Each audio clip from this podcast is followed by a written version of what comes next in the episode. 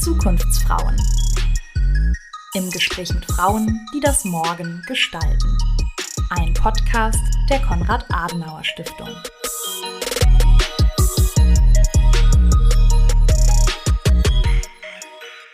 Hallo miteinander und herzlich willkommen zu einer neuen Staffel der Zukunftsfrauen. Mein Name ist Rabea Gruber und ich werde dieses Format ab jetzt für euch gestalten und auch moderieren.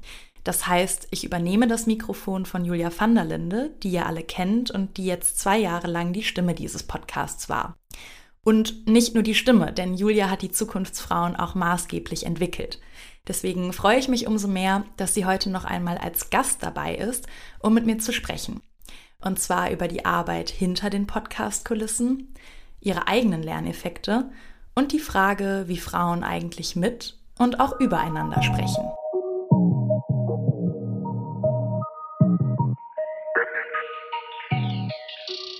Hallo Julia, äh, schön, dass du heute nochmal bei uns im Podcast zu hören bist. Ähm, heute mal vom Gästemikrofon.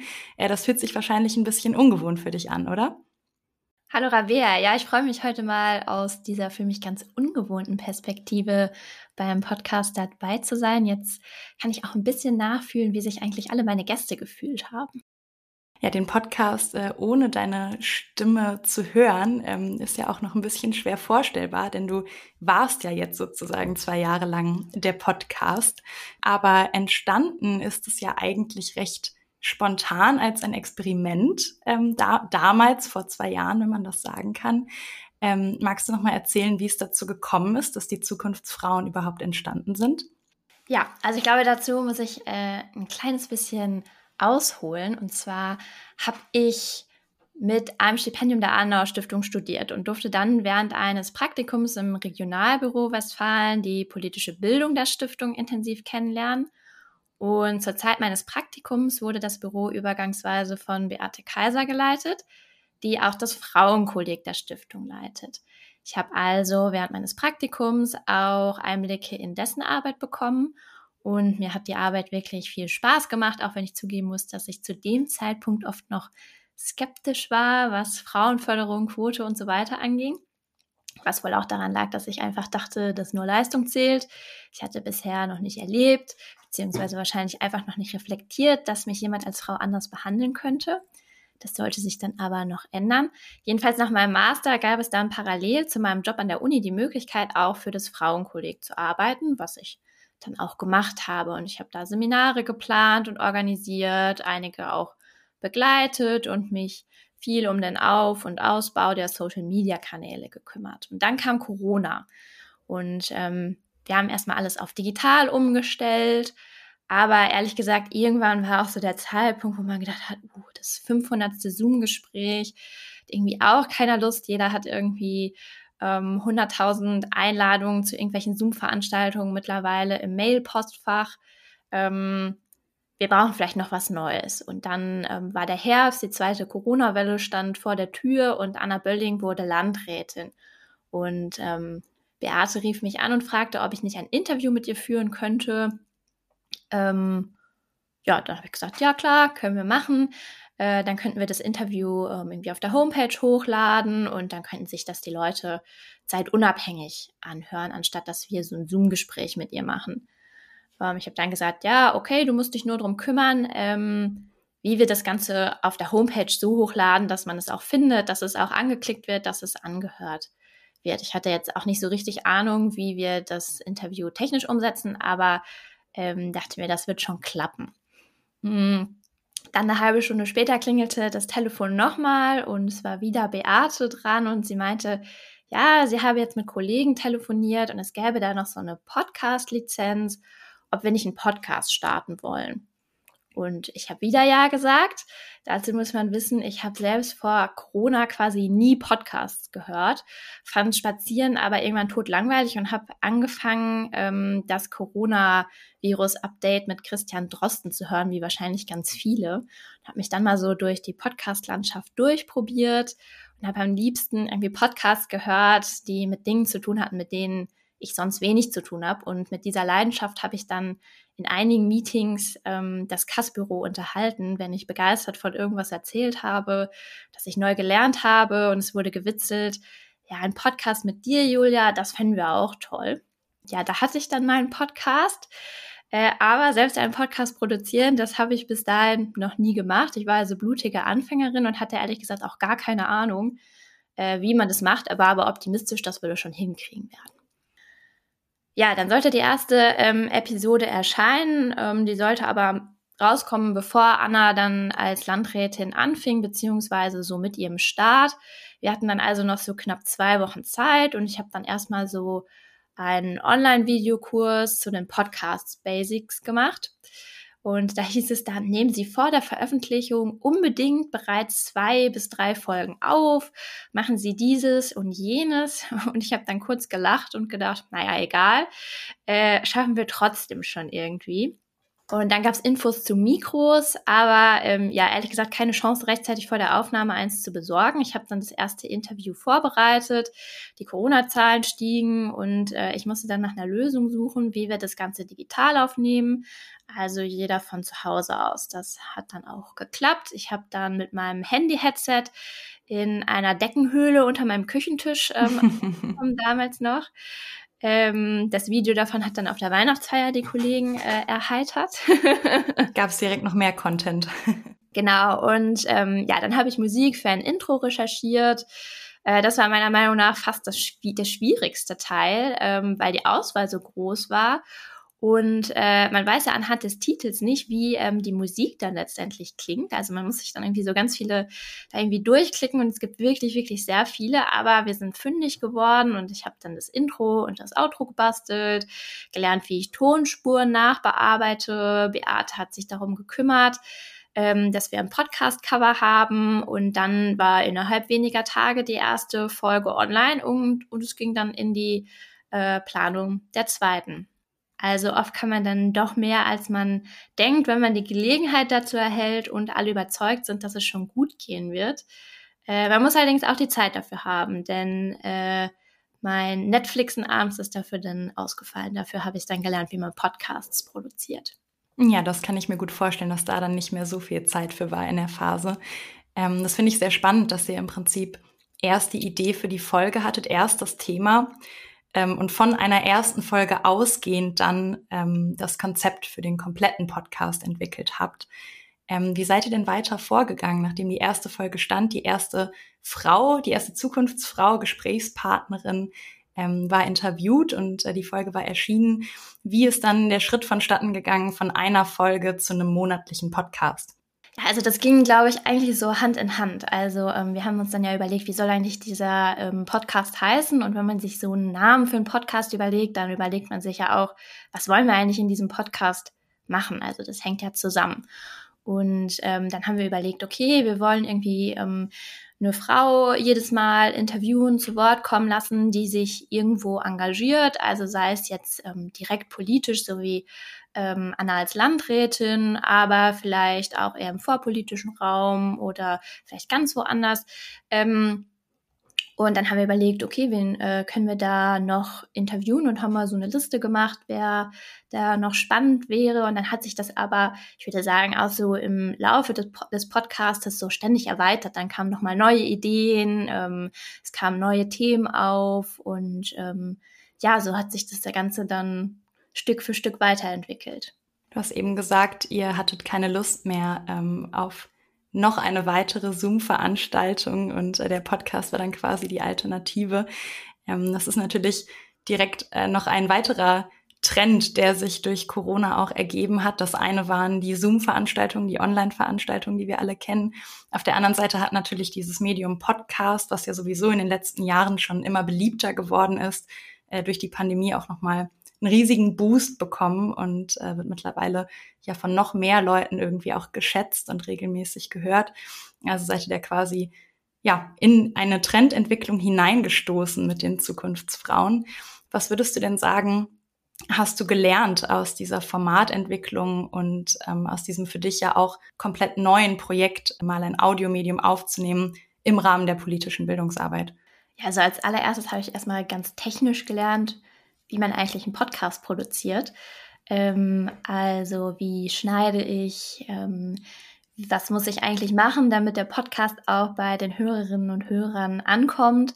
Aber dann habe ich auch gelernt, also man kann ein Projekt natürlich ganz, ganz lange vorbereiten und ähm, jedes Detail vorher klären, wie man es macht. Und ich glaube, hätten wir ganz lange vorher diesen Podcast ähm, vorgehabt, dann hätten wir sicherlich manche Dinge vorher anders geklärt und ein langes Konzept geschrieben und uns Gedanken gemacht.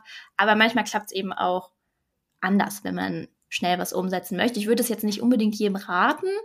Ähm, aber ich glaube, wenn es da irgendwie Menschen gibt, die daran glauben, dass man es hinbekommen wird und ähm, man selber bereit ist, da die eine oder andere äh, Stunde rein zu investieren, dann klappt es. Dann habe ich aber natürlich auch ganz viel von ähm, meinen äh, Gästen gelernt. Also ich durfte mich dann ja jedes Mal mit einer Frau unterhalten und es gab natürlich in der Regel nicht nur das Gespräch, das wir im Podcast geführt haben, sondern in der Regel haben wir ein Vorgespräch geführt und ähm, ich habe nochmal so erzählt, ähm, was ist eigentlich dieser Podcast, wer ist so unsere Zielgruppe, wen erreichen wir damit, ähm, was ist so ähm, ja, was sind so die Gedanken, die wir uns gemacht haben mit diesem Podcast-Format und worum soll es ähm, in dem Interview gehen? Ähm, und dann fand natürlich auch da nochmal der Austausch äh, statt und ich durfte natürlich auf der einen Seite bei all dem, was gesendet wurde, aber auch bei all dem, was vorher oder nachher in Gesprächen stattfand, Einblicke erhalten in das Leben von den ganz verschiedenen Frauen, die hier im Podcast zu Gast waren der große Vorteil ähm, an dem Medium Podcast, das äh, liest man ja auch in allen möglichen Studien und Auswertungen, die sich damit beschäftigen, ist eben genau wie du sagst, ja auch diese Tiefe, ähm, in der man in ein Thema einsteigen kann, sich auch mit einer Gesprächspartnerin, einem Gesprächspartner widmen kann und was eben auch von den Hörerinnen und Hörern sehr geschätzt wird. Nun hast du sehr unterschiedliche Frauen jeden Monat getroffen mit sehr unterschiedlichen Werdegängen, unterschiedlichen Hintergründen. Und du hast es eben schon kurz angesprochen, man muss sich auf die Interviewpartnerinnen natürlich auch einstellen. Wie hast du es dann im Endeffekt geschafft, aus diesen ersten Vorinformationen und äh, der ersten Recherche äh, ja ein Konzept für eine Folge zu entwickeln und äh, auch ein Thema, worüber du dann mit der Gesprächspartnerin eben mehr in der Tiefe sprechen konntest? Also ich glaube ehrlich gesagt, dass es eher ein bisschen chaotischer kreativer Prozess manchmal war. Also in der Regel habe ich ähm, das Vorgespräch geführt. Oft habe ich mich irgendwie auch vorher nochmal mit Beate ausgetauscht. So was könnte vielleicht das Spannende an dieser ähm, Person sein. Und dann nach dem Vorgespräch das einfach nochmal so ein bisschen ab, auf mich sacken lassen. Oft habe ich auch selber die Frauen nochmal gefragt, was ist denn so ihr Herzensthema oder worüber möchtest du unbedingt gerne hier reden? Was soll hier unbedingt vorkommen? Ähm, was macht dich aus? Das dann nochmal ähm, bisschen so mit mir rumgetragen und ähm, ja, habe das dann einfach nochmal ein bisschen so versucht zu ordnen und überlegt, okay, was ist jetzt eigentlich so der spannende Punkt ähm, an der Frau? Was ähm, hat die Frau Besonderes gemacht, aber ich glaube, das war ähm, weniger mh, hm, so ein richtig angeleiteter Prozess als mehr ein bisschen kreatives Chaos äh, und genau, so bei allem, was man so zwischendurch gemacht hat, vielleicht auch manchmal noch im Hinterkopf. Gab es bei allen Unterschieden zwischen den Zukunftsfrauen, die du interviewt hast, auch Gemeinsamkeiten oder rote Fäden, die sich durch die Interviews gezogen haben? Also ich glaube, ein roter Faden war auf jeden Fall bei der Frage, warum sie sich engagieren, dass die meisten gesagt haben, ich finde es toll, was bewegen zu können. Also meckern kann halt jeder, aber ich habe irgendwie auch das Privileg, äh, hier was verändern zu können und das finde ich ähm, so klasse, dass ich da gerne irgendwie meine Zeit für aufbringe und mich einbringe. Und dann war es aber noch eine andere Sache, die ist ganz oft in den äh, gesendeten Podcasts gar nicht ähm, ja mehr aufgetaucht, ehrlich gesagt. Also wir haben dann oft eher über positive ähm, Dinge gesprochen. Aber eine Sache, die sich durchgezogen hat und nicht bei allen, aber bei vielen doch, und die ich auch in meinem persönlichen Umfeld oft wahrnehme und manchmal sogar von Männern gespiegelt bekomme, ist, dass wenn es darum geht, wo sind eigentlich Frauen repräsentiert, dass Frauen oft dort keine Unterstützung erfahren, wenn sie sagen, ähm, ich kandidiere jetzt für irgendwas. Also während das bei Männern so zu sein scheint, das müsste man jetzt auch nochmal überprüfen, ob das tatsächlich so ist, dass jemand sagt, okay, ich äh, kandidiere, ich möchte hier dieses und jenes gerne machen, äh, dass das Umfeld sagt, ja, klasse, ich unterstütze dich auf jeden Fall. Und bei Frauen, es so zu sein, scheint es oft gesagt wird, hm, kann die Frau das denn? Ist das die beste? Ist das die beste Kandidatin? Gibt es vielleicht noch einen besseren Kandidaten? Also wir sind da scheinbar irgendwie kritischer. Ja, das hat sich doch wirklich auch durchgezogen und ich habe mich dann selbst gefragt, ob das eigentlich gut oder schlecht ist, weil also es ist natürlich, ich sag mal, hinderlich, wenn man möchte, dass Frauen ja mehr in irgendwelche Positionen reingewählt werden und so weiter. Auf der anderen Seite denke ich dann oft so, naja, also es ist vielleicht auch schon nochmal gut, wenn man äh, sich überlegt, ähm, je nachdem, wen man in so eine Position ähm, wählt, kann die Person das eigentlich. Aber vielleicht sollten wir das bei allen Geschlechtern uns fragen und nicht nur äh, ganz speziell bei Frauen. Und ich glaube, wir sollten auch nicht zu kritisch sein. Also die Frage wäre ja, ist eigentlich Leistung das Einzige, worauf es ankommt, wenn jemand eine Position besetzt? Oder gibt es da vielleicht auch noch andere Dinge, nach denen wir eigentlich auswählen oder nach denen wir auswählen sollten? Und vielleicht sind wir auch zu kritisch. Also vielleicht äh, sollten wir vielleicht noch mal mehr darüber nachdenken, dass man viele Dinge ja auch lernen kann. Also viele Positionen können ja auch einfach eine Chance sein, irgendwo reinzuwachsen, ähm, und etwas zu lernen. Also wenn man jetzt überlegt hätte, wir machen jetzt hier einen Podcast, dann hätte man vielleicht auch sagen können, wir nehmen jetzt eine Person, die schon hundertmal einen Podcast gemacht hat. Dann hätte der Podcast sicherlich anders ausgesehen.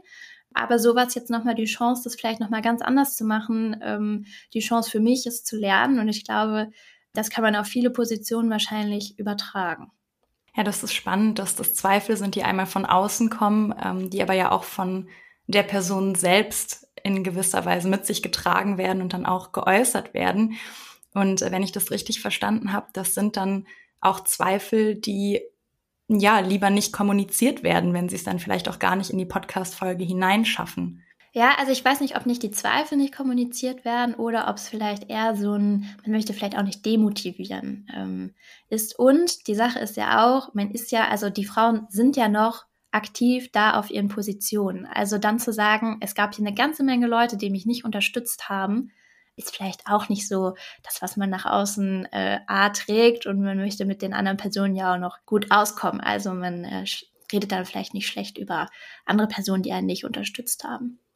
Ja, das stimmt. Wobei es natürlich auch immer eine Frage ist, wie man etwas kommuniziert und ähm, einen Fakt wiederzugeben, dass man vielleicht nicht so viel Unterstützung am Anfang seiner Karriere erfahren hat, wie man es sich gewünscht hätte oder wie man hätte bekommen können, ähm, bedeutet natürlich noch nicht direkt, dass man die Menschen, mit denen man zusammenarbeitet, stark kritisiert oder dass das eine Zusammenarbeit gefährden muss. Ich finde es aber trotzdem interessant, dass das so ein wichtiger Punkt auch zu sein scheint, eben genau die Zusammenarbeit mit anderen auch nicht zu gefährden und im Zweifelsfall dann eben nochmal ja, gründlich darüber nachzudenken, was man sagt und wie. Das ist natürlich auch nicht unbedingt etwas Negatives, also sich zu überlegen, mit wem man worüber spricht und äh, wie man auch über andere Leute spricht, ist natürlich jetzt erstmal keine, keine negative Sache.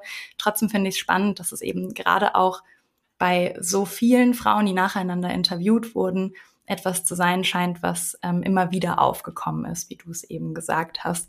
Und da frage ich mich manchmal, wenn man jetzt hinter die Kulissen schauen könnte, von einem reinen Männer-Podcast, äh, ob das da genauso laufen würde. Oder vielleicht auch nicht, aber das wissen wir natürlich nicht, weil wir waren nicht dabei. ähm, was mich noch interessieren würde, ist deine eigene Rolle dann als Moderatorin. Äh, du möchtest natürlich in ein Gespräch äh, kommen mit deiner Interviewpartnerin und vielleicht auch Themen herauskitzeln oder eben auch schauen, welche Themen möchten gern angesprochen werden. Wie hast du deinen Stand gegenüber den Interviewpartnerinnen da gefunden? Also hast du dich als eine Begleiterin dann eher gesehen, ähm, eher die Fragestellerin? Äh, wie verortest du dich da selbst? Ja, also ich glaube, ich habe meine Position eigentlich eher immer so gesehen als diejenige, die jetzt die Möglichkeit gibt ähm, oder irgendwie auch Raum eröffnet für ähm, so ein Gespräch. Mich hat natürlich viel mehr interessiert, ähm, was machen die Frauen, die ich interviewe, ähm, wofür stehen die, was begeistert die, was treibt die an und weniger, okay, was kann ich jetzt noch dazu beitragen? Also kann ich auch noch meinen Senf dazugeben? Da gibt es vielleicht auch genug ähm, andere Möglichkeiten, wo man das auch noch selber machen kann. Ähm, heute in diesem äh, Podcast darf ich es ja auch noch mal tun, sondern eher noch mal so, um den Raum, Raum zu geben für all das, was ähm, meine Gäste Spannendes zu sagen haben.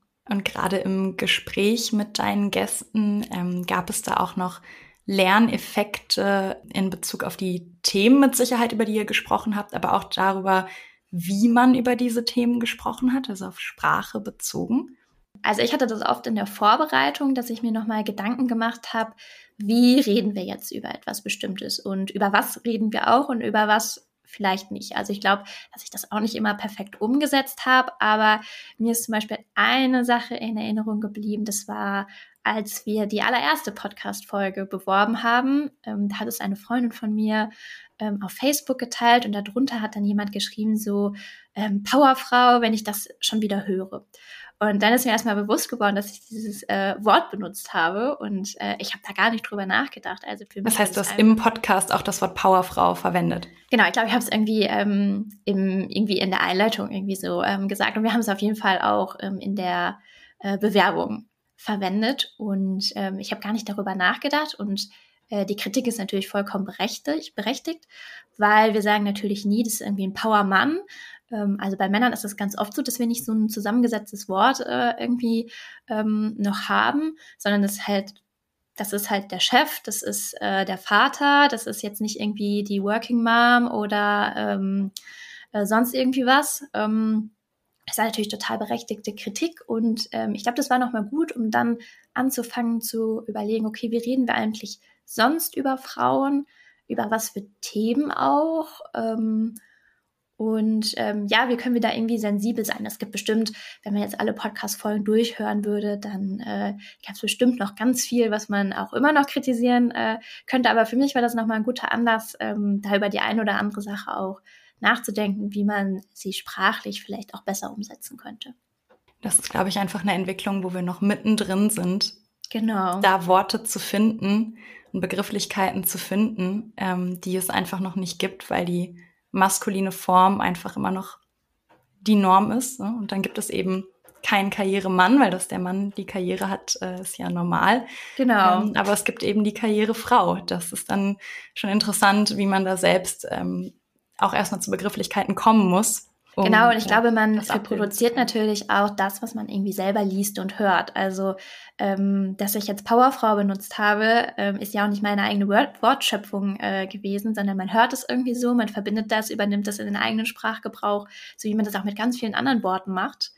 Ähm, genau, und ich glaube, das ist gut, wenn man so ab und zu noch mal ein bisschen sensibilisiert wird und ähm, überlegt, okay, vielleicht an der einen oder anderen Stelle, vielleicht möchte ich mich ganz bewusst dazu entscheiden, ähm, Frauen da anders anzusprechen, eben nicht als die Karrierefrau, sondern ist halt eine Frau und die macht Karriere, so wie auch Mann Karriere macht. Und das ist auch nicht das Einzige, was wir an dieser Frau beschreiben können.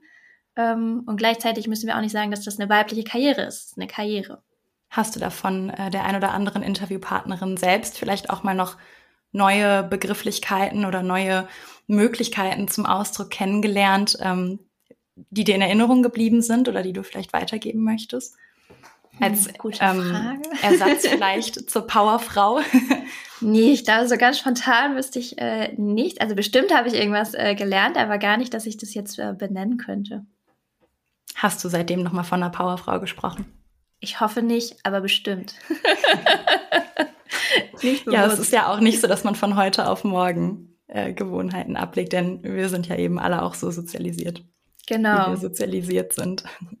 Ähm, noch einmal zum Thema Sprache, weil mich das sehr interessiert.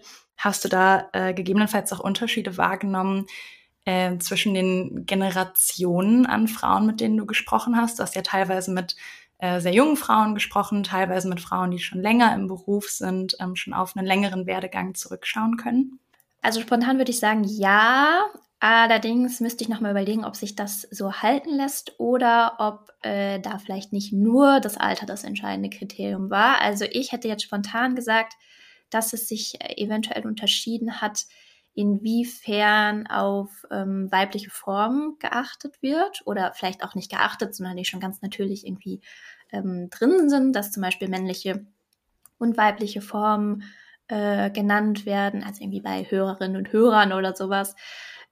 Aber da müsste man nochmal überprüfen, ob es tatsächlich am Alter liegt oder ob das nicht manchmal auch so eine äh, Verortung ist, wie, ähm, ja, wie stehe ich grundsätzlich dem gegenüber? Bin ich der Meinung, dass ich als Frau immer schon mitgemeint bin oder ist es mir ganz besonders wichtig, dass ich ähm, als Frau ähm, auch angesprochen werde, weil das eben nochmal sichtbar macht, dass es auch Frauen gibt? Ähm, und ich glaube, da gibt es auch unterschiedliche Positionen, je nachdem wahrscheinlich auch, wie die eigenen Wege verlaufen sind, wie schwierig es an der einen oder anderen Stelle war, woher die Unterstützung kam. Also müssen wir mal überlegen, ob es nur am Alter lag.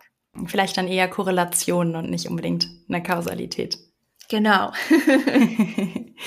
ja, jetzt haben wir viel ähm, über Sprache gesprochen und äh, darüber, wie Frauen auch über sich, über ihre eigenen äh, Wege, aber auch über andere sprechen. Ähm, ich würde gerne mal noch weitergehen und äh, vom Sprechen zum Tun kommen. Ähm, es ging im Podcast viel um Werdegänge, um Chancen ähm, und auch darum, Chancen für andere zu schaffen, Vorbild zu sein ähm, und da eben auch etwas aufzumachen, einen Raum aufzumachen für andere Frauen. Was hast du dort mitgenommen, wenn es um weibliche Netzwerke geht, um Chanceneröffnung? Ist dir da etwas besonders in Erinnerung geblieben von Gesprächspartnerinnen? Also du hast ja mit dem äh, Netzwerken schon was ganz Wichtiges angesprochen. Ich glaube, das kam auch immer ähm, wieder so in den einzelnen äh, Folgen, dass dieses Netzwerken nochmal total wichtig ist. Und ähm, ich glaube, dass so ging es zumindest mir eine ganze Zeit lang, wenn ich ans Netzwerken gedacht habe, dann war das so etwas, was man so ganz bewusst und ganz geplant die ganze Zeit macht. Und ich glaube, dabei vergessen wir, dass wir auch ganz viel unbewusst und ungeplant Netzwerken und diese Chancen ganz oft einfach nur ergreifen müssen. Also natürlich müssen wir manchmal auch ein bisschen geplant netzwerken und sagen, okay, diese und jene Person, es wäre gut, wenn ich die mal kennenlernen würde und da und da ergibt sich jetzt eine Gelegenheit. Aber ich glaube, wir kennen total viele äh, Menschen in unserem Umfeld, mit denen wir uns vielleicht noch viel häufiger austauschen könnten, die wir vielleicht auch noch mal unterstützen könnten. Und ich glaube, das war auch nochmal sowas, was ich mitgenommen habe. So, naja, vielleicht können wir einfach so ein, zwei Mal am Tag irgendwie doch auch noch andere Leute unterstützen. Und das muss ja jetzt nicht irgendwie was total Großes sein. Es kann auch einfach irgendwie was sein, dass wir, weiß ich nicht, jemand äh, postet irgendwas auf einer Karriereplattform oder so und wir liken es einfach mal oder kommentieren es irgendwie, äh, sagen was Nettes dazu und äh, verschaffen so dem Ganzen auch mehr Reichweite. Und ähm, das kann man natürlich auch noch mal größer denken, aber da haben wir vielleicht auch nicht jeden Tag Zeit zu, jemanden ganz groß zu unterstützen. Aber die Unterstützung kann ja auch ja ganz klein sein und trotzdem wichtig sein. Oder zum Beispiel, wenn wir selber irgendwas nicht machen können, für irgendwas angefragt werden, ähm, zu sagen, nee, tut mir leid, ähm, ich kann an dem Datum vielleicht nicht oder das ist irgendwie jetzt nicht so ganz mein Ding, ähm, aber ich kenne da eine Person und dann einfach mal jemanden vorzuschlagen und einfach so mutig zu sein und zu sagen, die Person wird es auch total toll machen und ja, jemanden weiter zu empfehlen und ähm, dafür zu sorgen, dass jemand anders jetzt nochmal eine Möglichkeit, eine Chance erhält, irgendwo reinzuwachsen vielleicht auch. Das finde ich einen schönen Ansatz, weil es einfach auch nochmal zeigt, dass Netzwerken auch im Kleinen funktionieren kann und dass man auch keine Angst davor haben muss, andere zu unterstützen oder Angst davor haben muss, dass man selber nicht genug bewirken kann. Und äh, da werde ich mir bestimmt auch mal noch was abgucken für den Alltag. Ähm, Gerade auf Social Media geht es ja recht einfach. Oder vielleicht doch auch nochmal jemanden ähm, vorzuschlagen für ein Projekt, das einfach im Hinterkopf zu haben, ja, dass es eben auch ganz viele andere Frauen da draußen gibt, mit denen man sich äh, vernetzen und austauschen kann. Und ähm, ja, jetzt haben wir über den Werdegang und das Netzwerken von so vielen äh, Frauen gesprochen. Jetzt würde mich natürlich noch interessieren, Julia, bevor du uns verlässt in diesem Podcast, ähm, wie geht denn dein eigener Werdegang weiter und was steht für dich als nächstes an? Also ich kann auf jeden Fall sagen, ich verlasse diesen Podcast nicht, weil ich ihn blöd fand oder er keinen Spaß mehr gemacht hat oder ähm, Genau, also es ist eher so, dass ich mich jetzt anderen Projekten nochmal intensiver widme, beziehungsweise auch ein bisschen gemerkt habe, dass der Podcast dann natürlich schon auch viel ähm, ja, Vorbereitungszeit braucht, Zeit irgendwie nochmal zwischendurch, wo man die ein oder andere E-Mail schreibt und ähm, das war dann nicht mehr ganz so gut mit äh, meinen anderen Projekten vereinbar. Und ähm, genau, bei mir geht's jetzt an der Uni weiter. Ich arbeite als wissenschaftliche Mitarbeiterin in der Theologie an der Uni und schreibe meine Doktorarbeit. Und genau, das wird jetzt so der Fokus für die nächste Zeit sein. Kannst du schon verraten, worum es sich in der Doktorarbeit drehen wird oder vielleicht ein ganz grobes Thema, was du behandelst? Ja, also ganz grob geht es um die Beziehung zwischen Arzt, Ärztin, Patient, Patientin vor dem Hintergrund der Digitalisierung und ich schaue mir aus einer ethischen Perspektive an, wie das Gelingen gestaltet werden kann, so ganz grob. wahnsinnig spannend und äh, nochmal ein ganz anderes Themenfeld als das, was wir jetzt hier aufgegriffen haben. Ich wünsche dir auf jeden Fall äh, ganz viel Erfolg mit dem Vorhaben, mit der Doktorarbeit, natürlich auch mit der Arbeit an der Universität äh, im Allgemeinen und möchte mich jetzt nochmal ganz herzlich bedanken für die zwei Jahre, die du diesem Podcast gewidmet hast, diesem Projekt gewidmet hast ähm, dafür, dass du die Zukunftsfrauen nicht nur ins Leben gerufen hast, sondern ja auch am Leben erhalten hast und äh, da wirklich zwei Staffeln ähm, voller spannender Interviews produziert hast. Und ich bin sehr froh, äh, dass ich heute die Gelegenheit hatte, nochmal mit dir über die Zukunftsfrauen und äh, über den Podcast zu sprechen. Danke, Julia. Ja, danke dir, Rabea, für das Gespräch. Es hat viel Spaß gemacht, auch auf der anderen Seite. Und zum Abschluss möchte ich jetzt noch einen kleinen Ausblick für den Podcast geben. Die Zukunftsfrauen gibt es ab jetzt wieder einmal pro Monat zu hören und zwar auf allen gängigen Podcast-Plattformen. Freut euch auf spannende neue Gesprächspartnerinnen und vielleicht auch die eine oder andere bekannte Stimme. Die Zukunftsfrauen sind ein Projekt des Frauenkollegs der Konrad-Adenauer-Stiftung. Hier kommen Frauen zu Wort, die ihre persönlichen Geschichten, ihre Erlebnisse und konkreten Ziele mit euch teilen. Und wenn ihr immer über neue Folgen informiert bleiben wollt, dann folgt uns bei Instagram oder besucht unsere Homepage unter www.kass.de slash Frauenkolleg. Da findet ihr außerdem auch die aktuellen Seminarangebote des Frauenkollegs. Ich freue mich auf die neue Staffel der Zukunftsfrauen und freue mich, wenn ihr mit dabei seid. Zukunftsfrauen im Gespräch mit Frauen, die das Morgen gestalten.